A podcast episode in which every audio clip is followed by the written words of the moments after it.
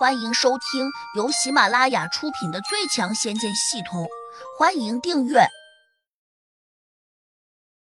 第四百七十二章，谁在玩拖延战术？谁知他却又意外的看见白垩的脸皮抽搐起来，跟着又有点扭曲变形，同时大滴大滴的汗水突然从他的额头上滚落下来，而且白垩刚刚才抬起的手掌竟然又乏力的垂了下去。小桃还看见白鹅的眼神有些惶恐不安。白姨，你怎么了？小桃心里突突的跳，似乎也感觉到了白鹅的情况好像有点不妙。我，我的功力提聚不起来了。白鹅的神情越发有些慌乱。怎么会这样？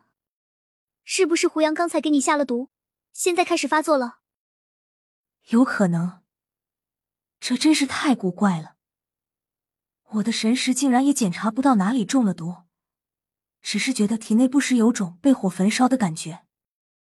白姨，你再仔细检查一下，到底哪里还出了问题？我的神识突然断了，好像是因为法力消失了。白垩的眼神开始变得惊恐起来。这是什么毒？白姨，你赶快吃解药啊！小桃急切道。好，我这就吃。白垩伸手取出一个白色的药瓶，一仰脖子，便把里面的药丸一股脑儿给倒进了嘴中。现在好些了吗？似乎好些了，但是法力好像依旧不受控制，他们就像决堤的江水似的，在我体内左冲右撞。白姨，你先别急，赶紧坐下运功，我替你护法。好，你暂时挡他一下。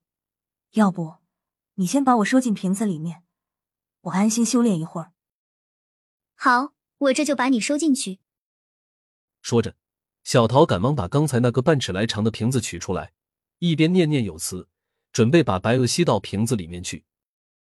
就在这时，胡杨突然伸手抓了过来，小桃急忙跳开，担心胡杨抓到他。好男不与女斗，胡杨大哥，我们到这里来。主要是为了请杜姐姐的，你可别为难我。小桃做出一副楚楚可怜的模样说：“这女人果然很会伪装。”哪知胡杨抓过去，却并不是抓向小桃的手臂，而是抓向了她手上拿着的瓶子。小桃完全没有防备，竟被胡杨一把将瓶子给抓过去。等到他反应过来时，已经晚了，这让他顿时有些后悔。不过就在那一瞬间。他的嘴皮子动了，好像在催动咒语。下一刻，瓶口果然冒出了一缕青烟，竟把刚刚才吸进瓶子的白垩给送了出来。白垩惊慌的看着这外面既熟悉又陌生的环境，着急的问小桃：“你怎么把我弄出来的？”小桃无奈的指着胡杨拿着的瓶子说：“我要是不把你弄出来，恐怕你就成他的囊中之物了。”你为何如此不小心？他的功力比我高了至少两级，我根本就不是他的对手。白垩不禁重重的叹了口气，好在胡杨并没有扑上来对付他，他赶紧用意念从注物戒指中取出一把剑，握在手上，咬牙切齿，准备随时和胡杨拼命。但胡杨还是没有动手，小桃和白垩都有些困惑，他们当然不知道胡杨现在的想法。因为刚才胡杨把七彩仙火通过银针送进了白垩的体内，他自然就有点担心，小桃要是耍花招，带着七彩仙火逃走，那他岂不是就损失大了？毕竟七彩仙火在白垩体内，而白垩又被小桃装进了瓶子，倘若他突然冲出土地老头的洞门，然后再借助外面南岭寿翁的势力逃走，那胡杨到哪里去找回仙火？不过。小桃似乎还不知道，土地老头洞门上的法术只是个单向法术，可以阻止外人进来，但却不会阻止里面的人出去。正是这个原因，小桃才没有转身逃跑。如果刚才他突然逃跑，胡杨未必抓得住他。可惜这个最好的机会还是被他错过了。小桃见胡杨没有扑过来，心里暗自松了口气，便想着自己只要拖延一点时间。或许就能让白垩恢复功力，到的那时，自己这边又反败为胜了。你拿我的瓶子做什么？小桃假装关心的问，却没有要拿回来的意思。胡杨拿着瓶子正在用神识检查，这个奇特的瓶子居然阻止了神识的探入。